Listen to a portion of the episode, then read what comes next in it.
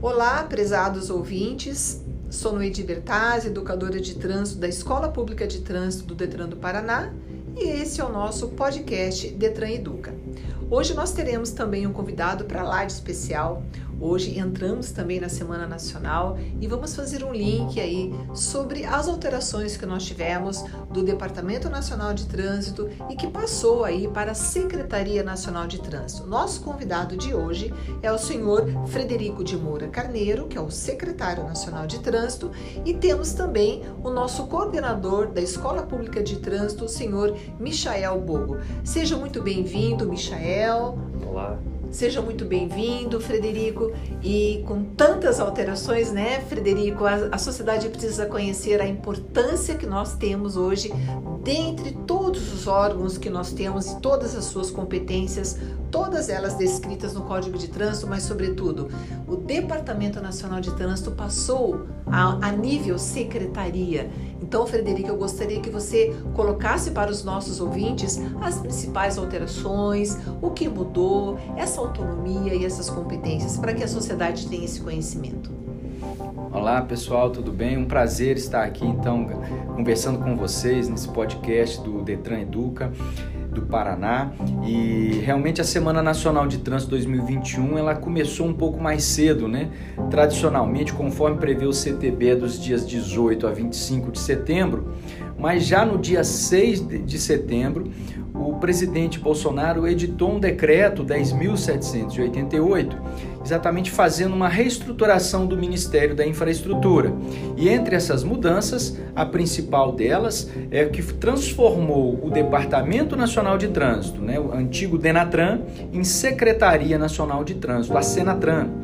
É, aparentemente parece uma mudança simplesmente de um nome né, e na sigla de uma letra, mas ela tem muito mais coisa é, envolvida nessa transformação. Trata-se de um pleito antigo de todos aqueles que atuam no segmento de trânsito do nosso país, que desde a edição do CTB em 1997 clamam pelo fortalecimento do órgão máximo executivo de trânsito da União. Com essa transformação, ganha-se autonomia administrativa do órgão, ou seja, ao nível de secretaria, tem-se uma aproximação maior ao gabinete do ministro da Infraestrutura, que é o presidente do CONTRAN, o Conselho Nacional de Trânsito. Isso traz então maior celeridade no processo de tomada de decisões, então uma facilidade maior de o órgão atender os anseios da sociedade. Nessa reestruturação, houve também uma modificação na estrutura funcional do órgão. Ganharam-se assim alguns cargos, né, possibilitando uma atuação mais de perto junto aos órgãos estaduais, aos órgãos municipais, de todo o Sistema Nacional de Trânsito. Então, ganha-se também então autonomia funcional, uma ampliação da capacidade funcional do órgão. Então, no final das contas, a sociedade será a grande privilegiada, porque então terá um órgão responsável pela articulação e coordenação da política nacional de trânsito, com maior capacidade de se aproximar a todos os órgãos integrantes do sistema e assim então promover ações voltadas para a educação no trânsito, a fiscalização, engenharia, segurança viária e todas as outras demais políticas públicas de trânsito no nosso país. Perfeito. Então, dentro da Secretaria Nacional, nós vamos ter departamentos, certo? Departamentos que estão linkados com as áreas, né? Então, como o senhor falou sobre gestão da política de trânsito, departamento de segurança no trânsito e regulação e fiscalização. Então, o departamento ele vai ter essa autonomia para atuar de maneira mais efetiva, seria isso, secretário? Exatamente. Então, antes o departamento cuidava de toda essa parte, né? Ao, ao ser alçado ao nível de secretaria, que exprime, né, na verdade, uma valorização do tema né, por parte do governo federal, então que ganha destaque na agenda política. Então, além disso, a gente conseguiu estruturar em três departamentos um que ficará responsável pela, pela gestão da política de trânsito, então o envolvimento com os órgãos estaduais, os sistemas informatizados da secretaria, né, sistemas de veículo, de infrações, de condutores e de estatística, cuidando também da parte de planejamento e orçamento do, do órgão.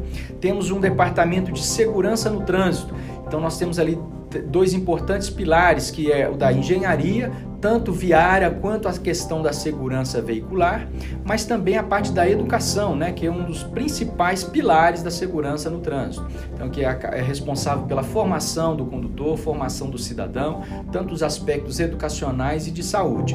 E teremos também um departamento de regulação e fiscalização, responsável então por toda a edição de normativos, a, a dar o suporte técnico necessário ao CONTRAN, o Conselho Nacional de Trânsito, que é quem edita as resoluções que regulamentam o Código de Trânsito brasileiro e também a parte de fiscalização e atendimento de demandas judiciais, ou seja, toda essa parte judicial do, do departamento né, é, e da, agora da secretaria fica a cargo dessa, dessa nova unidade.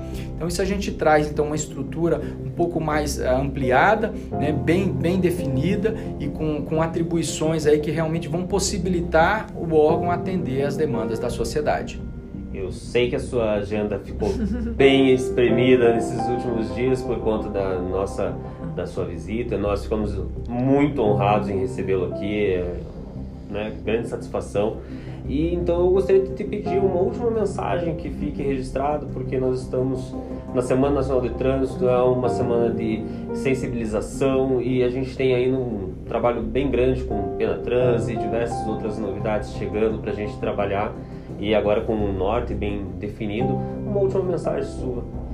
Bom, o destaque que eu faria nessa Semana Nacional de Trânsito, né, além da transformação do Denatran em secretaria, é a resolução 870 do CONTRAN que trouxe o novo Penatrans, o Plano Nacional de Redução de Mortes e Lesões no Trânsito, que foi revisado, um trabalho fantástico, né, que nós já tivemos até aí uma um, teremos um podcast específico sobre esse assunto, mas eu registro aqui o apoio do governador do estado do Paraná, governador Ratinho Júnior, é, firmando um termo de compromisso para a implementação desse plano aqui no âmbito do estado.